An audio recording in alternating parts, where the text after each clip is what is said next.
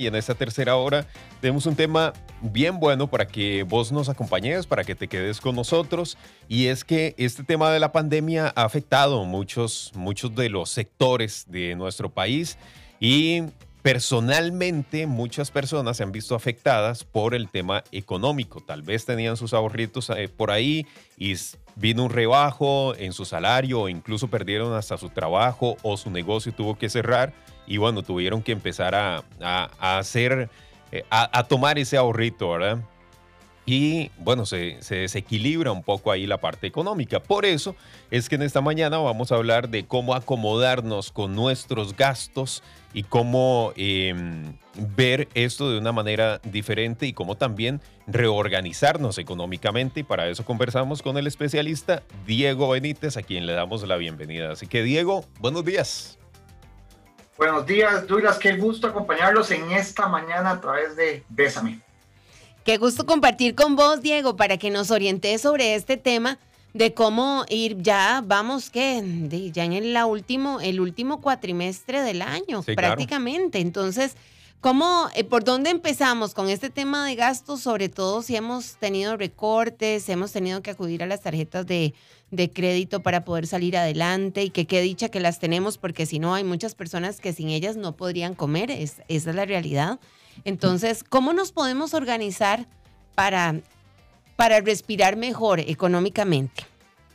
Claro que sí, Vicky. Aquí lo importante, el primer dato es, no existen recetas mágicas. Es decir, aquellas personas que les dicen, usted tiene que tener tanto porcentaje de sus gastos, tanto porcentaje de ahorro, eso realmente no existe. Y más ahora que como bien lo mencionaban los dos, una transformación del presupuesto que nosotros teníamos por el efecto de la pandemia. Entonces, la primera recomendación es, si usted tenía un presupuesto, replantéeselo ahorita, o sea, realmente actualícelo, vea cuáles son sus gastos que actualmente tiene. Posiblemente los gastos que usted ahorita tenga son muy diferentes a los que tenía antes de la pandemia. Hay personas que ya no se están movilizando sus trabajos, hay personas que, por ejemplo, han tenido que invertir en una mejor conexión a Internet, diferentes gastos. Una vez que tenemos bien detallados nuestros gastos, tenemos que ver cuáles son nuestros ingresos, a ver si son los mismos, porque lamentablemente, como ustedes lo mencionan, bueno, muchísimas personas se han quedado sin trabajo.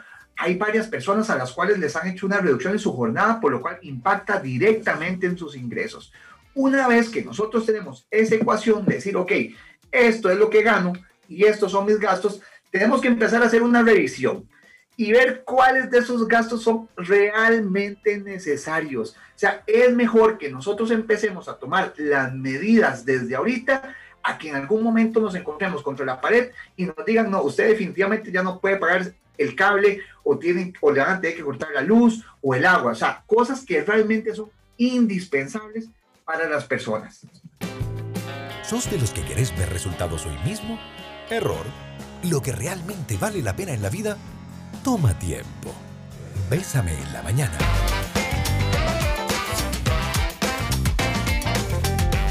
Bueno, seguimos con más aquí en Bésame en la mañana y por ahí ya nos mandan eh, los, em, los, los mensajes de los principales gastos que, tienen. Los cuatro, no, los tres principales gastos que, que tienen. ¿Cuáles son los tuyos, Viquita?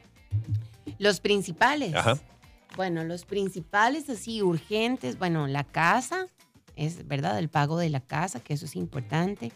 Em, o sea, ¿estás hablando personales o a nivel de familia? A nivel de familia. Ah, bueno. Sí, porque al final ustedes son un presupuesto familiar. Exactamente. Sí, aunque nosotros no dividimos, o sea, nosotros nos dividimos los gastos, no unimos los salarios. Hay otros matrimonios que sí funcionan en que todo lo unen y sacan todos los gastos pero nosotros nos hemos acomodado así. Cada uno tiene su presupuesto independiente, pero sí aportamos a los gastos de familia. Entonces, sí, número uno, la casa, la luz, el agua, la comida. Claro. La comida, la casa, luz, agua. Eh, tema escolar, digamos, de Saúl, Amigos, esos son como los principales gastos. Gasolina. Por aquí ponen, eh, precisamente van muy, muy en la línea, dice, mis tres principales gastos son alimentación, servicios públicos, abonos y deudas. Esos son los tres principales gastos. Eh, pero ¿qué, ¿qué, dice Diego Benítez acerca de esto? Esos son como, como primordiales, eh, definitivamente eso no se, se pueden dejar de lado. ¿Y qué vendría a ser ya un gasto de que, que no, es, no está dentro de, de lo... No es prioridad. Ajá, no es la prioridad. Realmente me encanta ese ejercicio porque como ven, los gastos prioritarios varían entre una familia y otra. Lo valioso acá, Douglas y Vicky, es que la gente, las personas hagan ese ejercicio en su familia. Y por supuesto, una vez que tengan determinados cuáles son los gastos, priorizarlos. El otro tema que es muy importante es que hay que conversar los gastos en familia, hay que involucrarlos. De nada sirve que nosotros hagamos un presupuesto si no lo hemos comunicado a todos los miembros de la familia. ¿Por qué? Porque esto lo que va a permitir es que los miembros adquieran algún tipo de compromiso.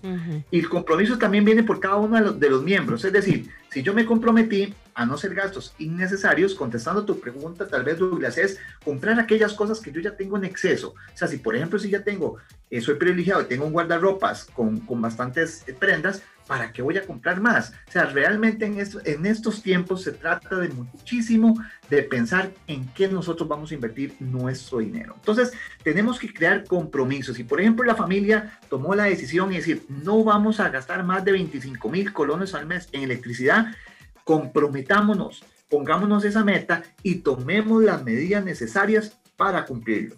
Muy bien. Eh, Diego, vamos a ver. Es bueno, es saludable como hacer paquetes, y te lo, te lo explico de esta manera. Eh, en mi caso, vamos a ver, es, está la deuda de la casa, que esa está ahí, ¿verdad? Es la más grande.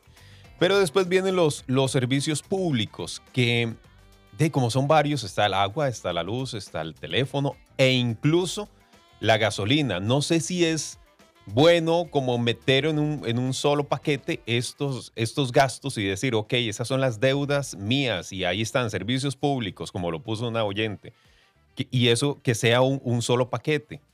Eh, o es mejor tener independiente cada uno. Realmente eso es lo que nosotros consideramos como gastos fijos, aquellas cosas que todos los meses sí o sí nosotros tenemos que hacer gastos tenemos que pagarlos, perdón. Y de eso se trata, más bien, esos son los gastos que nosotros deberíamos de priorizar. Imaginemos el pago de una deuda de la casa. ¿Qué pasa si no lo realizamos? Si gastamos ese dinero en otras cosas y ponemos en riesgo no solo nuestro nombre financiero, sino de perder lo que tanto nos ha costado. Eso es importante tenerlo en cuenta. Entonces, bueno, eso sí, si vos no tenés esos gastos como tan establecidos y decís, ah, no, voy a quitarle aquí 10 mil a la luz y ahorita que me llegue el otro, lo, ¿verdad? Eh, para comprarme unos zapatos.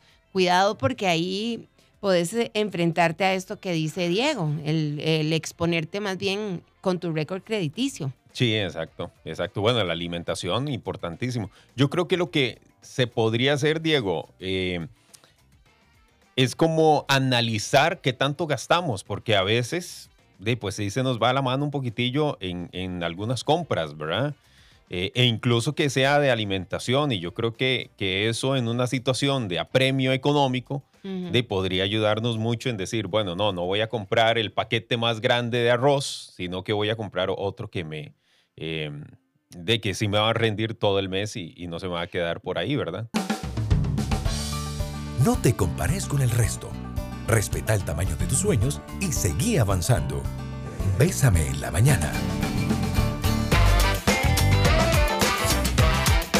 Es el momento de hablar de los gastos hormiga para que nuestro presupuesto esté lo más sano posible y lo estamos haciendo con el especialista Diego Benítez. Diego, ¿qué son los famosos gastos hormiga?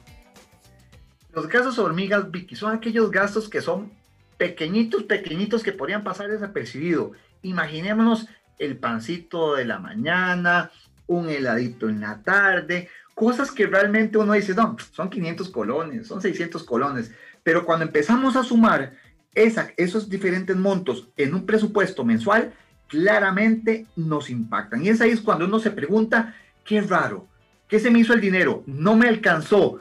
Y cuando empezamos a analizar hacia atrás, vemos que muchísimo se fue en esos gastos hormiga. Es cierto, es cierto. Y es que vos sabes que precisamente por eso son hormiga, porque de uno como que en el momento no va sintiendo que, que gastó mucho dinero, pero si uno lo suma, al final hace un monto importante al final de mes, ¿verdad? Es que ese, ese, ese es el punto. Yo creo, Diego, que un ejemplo claro son los famosos almuerzos cuando uno no lleva. Yo una vez, bueno, antes que sí, ¿verdad? Este, estaba todo el día en la oficina, tal vez a veces íbamos a comprar incluso a la soda. ¿Te acordás que íbamos a la soda? Y aunque la soda tenía un subsidio, aún así uno sacaba el monto eh, casi que mensual y uno decía, ¡Ah! gasté casi 75 mil en la soda. sí.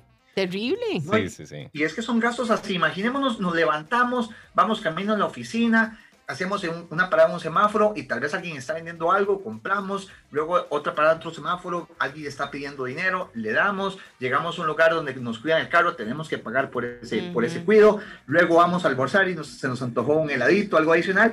Esos pequeños gastos de cómo impactan nuestro presupuesto. Y Douglas lo mencionó en el segmento anterior, tenemos que realmente llevar un inventario de nuestros gastos, porque ahí es donde nosotros a grandes rasgos podemos lograr comprender dónde se nos está yendo nuestro dinero. Hoy en día existen, por ejemplo, apps donde uno podría llevar un registro de todo lo que va gastando durante el día y al final del mes usted puede llevarse grandes sorpresas. Mm. A mí me pasó eso, fue cuando íbamos a comprar, a cambiar el carro, que íbamos a hacer el préstamo con el banco y tuve que presentar como todo. Amigo, cuando me di cuenta de lo que yo estaba gastando en la soda, hasta el muchacho de, la venta de carros me dijo, ¡Uy, Vicky, pero usted gasta, ¿qué come? Vicky, que come lona. estaba embarazada en ese momento, entonces yo sí iba del desayuno Vicky, de verdad está comiendo por dos, ¿verdad? y yo. No, pero es que no, pero es que Diego, luego yo dije, ah, no. Entonces ya empecé a reducir y a traer cosas de la casa. Es que a veces uno se vuelve como muy fresco y luego ahí es donde le pasa la factura y uno dice plata que uno pudo haber ahorrado, ¿verdad? Pero, sí es bueno hacerse consciente de esos gastos. claro. Porque cuando uno pierde esa, esa conciencia, lamentablemente es cuando pasa eso, que, que uno dice, y yo creo que todos hemos estado en la posición en la que decimos, qué raro, no me está rindiendo la plata, pero no sé en qué. Sea, no sé en qué la estoy gastando, porque uno tal vez mapea los gastos más grandes. Pero sí, claro, esos gastitos son los que están como un tubito ahí, ¿verdad? Abierto todo el día. Así es, y lamentablemente a veces tenemos estos diálogos y nos empezamos a preocupar por esto cuando ya realmente la situación financiera se ha puesto complicada. O sea, la recomendación es acostumbrémonos a hablar de finanzas, quitémonos ese tabú, no sé, hablamos de cualquier otro tema, pero de finanzas pocas veces lo hacemos.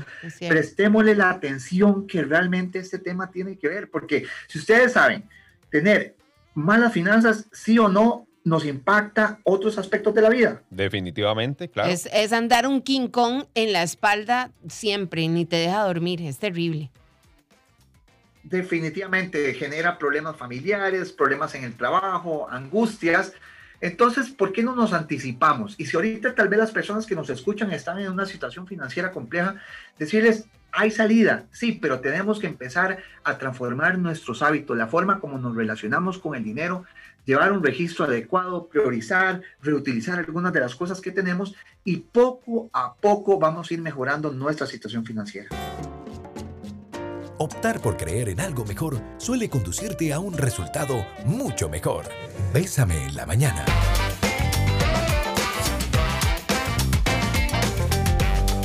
Ocho de la mañana con 48 minutos. Gracias por acompañarnos aquí en Bésame en la mañana. Y estamos hablando acerca de nuestro presupuesto y, cómo podemos acomodar nuestras finanzas y eso lo estamos eh, conversando con Diego Benítez a esta hora de la mañana. Quedamos en... Quedamos en por donde empezábamos con hacer como nuestros gastos más visuales, ¿verdad, Diego? Sí, así es. Hemos tenido la oportunidad de compartir esta mañana. La primera recomendación es replantearse un nuevo presupuesto, actualícelo, o sea, aterrícelo con la realidad que estamos viviendo ahorita. Hay que priorizar los gastos, hay que agruparlos y saber cuáles son aquellos gastos fijos a los cuales tenemos que darles prioridad. Hay que crear compromisos con la familia, compromisos con uno mismo, decir, no, si, dijimos que vamos a gastar X monto en, en agua, electricidad, no gastemos más de eso. Eh, también es muy importante acá incluir otras cosas que nos van a permitir generarnos ahorros. Por ejemplo, el promover la reutilización. Prácticas también de sustitución de productos. Por ejemplo, si usted estaba acostumbrado a comprar X marca, tal vez ahorita busque una marca un poquito más accesible y eso también le va a permitir generarse algún tipo de ahorro. No sé si a ustedes les ha pasado eso, que tal vez estamos acostumbrados a ir al supermercado y cuando salimos nos damos cuenta que hemos gastado uh, muchísimo más dinero del que habíamos presupuestado. Sí, es cierto. Es cierto. Y, es que no, no controlamos eso, ¿verdad? es bueno llevar siempre anotado lo que nosotros de verdad ocupamos. Para no excedernos es el principio básico y también para llevar un adecuado control de lo que nosotros estamos llevando a nuestras casas. Por ejemplo, qué lamentable es cuando uno tal vez abre la alacena o donde guardamos los alimentos y nos damos cuenta que algo se arruinó. Y es porque no llevamos un control de qué es lo que tenemos y tal vez no le estamos sacando el máximo provecho. Imaginémonos a estas alturas estar teniendo que botar comida. Qué lamentable.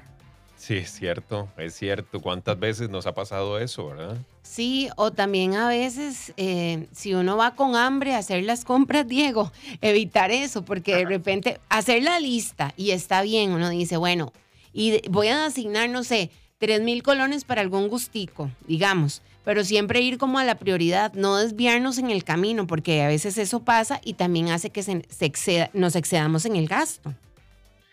Esa sería la tormenta perfecta, Vicky. Imaginémonos que nosotros vamos al supermercado. No, no vamos, vamos sin una lista previa. Vamos sin saber cuánto podemos gastar. Y tras de eso, con hambre, ah, no, realmente el escenario de esa visita al supermercado va a ser terrible. Y yo no sé si a ustedes les ha pasado, pero en esos momentos en que la mayoría de personas hemos tenido que estar mucho tiempo en casa, las personas están aprovechando la visita al supermercado como si fuera el paseo. Entonces, ojo con eso, ¿verdad? O sea, si nosotros nos acostumbramos a simplemente entrar al supermercado o a una tienda en particular, a darnos solo la vueltecita, mm, podríamos estar poniendo en riesgo nuestro dinero por generar gastos que no sean tan necesarios. Regresamos. Bésame en la mañana. Bueno, ahora sí, volvemos. Y Diego, ya para ir cerrando, eh, quedamos en esta pregunta, ¿cómo hacer para reorganizarnos si, si vemos que no nos está dando? Y de verdad hay personas que en este momento están diciendo es que no, no tengo ya más de a dónde agarrar eh, y no sé cómo, cómo organizarme con lo que estoy gastando ahorita y con lo que me está ingresando. Sí, lamentablemente Douglas, como lo mencionas, hoy en día eso es, eso es lo que estamos escuchando muchísimo. Familias donde sus ingresos son muchísimo menor que los gastos que están teniendo ahí la única alternativa que tenemos sí o sí es tener que reducir qué es lo que nosotros estamos gastando. O sea, tenemos que ver por dónde se nos está yendo el dinero o buscar alguna, algún mecanismo para generarnos ingresos adicionales. Esa es otra de las soluciones que hay, pero la primera tiene que ver con el tema de ver dónde podemos reducir. Tenemos que cambiar nuestros hábitos también de consumo. Tenemos que también aprovechar mucho, como lo mencionaba, el tema de reutilizar. Hay que empezar prácticas como, por ejemplo, hacerlo por nosotros mismos eh, ¿Eso qué significa? Muchas veces estamos acostumbrados que si ocupamos a hacer algún arreglo en la casa, eh, contratamos a alguien para hacerlo. Bueno, tal vez algunas de esas cosas nosotros podemos hacerlas. Lo que decía Vicky con el tema de la comida, bueno, si estamos acostumbrados a estar eh, haciendo cierta cantidad de comidas afuera de casa, tal vez hay que limitarlas y empezar a llevar tal vez alimentos desde la casa hacia el, hacia el trabajo. O sea, son cambios de nuestros hábitos que nos van a ir permitiendo generarnos algunos ahorros y que eso tenemos que aprovecharlos para pagar aquellos gastos fijos que, que mencionamos, como el agua, la electricidad, las deudas y por supuesto dejar los recursos suficientes para la alimentación. Muy bien, muy bien. Bueno, prácticamente ya vamos cerrando, Diego. Agradecerte muchísimo por, por todos estos consejos y yo creo que caen eh, muy bien a las personas que en este momento pasan una complicada situación económica y tal vez no ven una luz. Entonces yo creo que estos consejos nos caen eh, súper bien y eh, también es importante que eh, se contacten con personas que saben y nos puedan ayudar incluso a llevar un buen, buen proceso financiero en nuestro hogar y personal también. Así que, Diego, ¿cómo te pueden contactar? Sí, muchísimas gracias, Douglas. Eso es muy importante. Así como buscamos ayuda para diferentes carencias, también la parte financiera es fundamental que nos asesoremos. Pueden buscarme en redes sociales como Diego Benítez Empodérate en Facebook en Instagram aparezco como empoderate.cr o pueden localizarme al 8701-5846. 8701-5846 y será un gusto acompañarles en este proceso de mejora de sus finanzas personales y familiares. Perfecto, Diego, muchísimas gracias. A ustedes que pasen un excelente día. Igual, igual.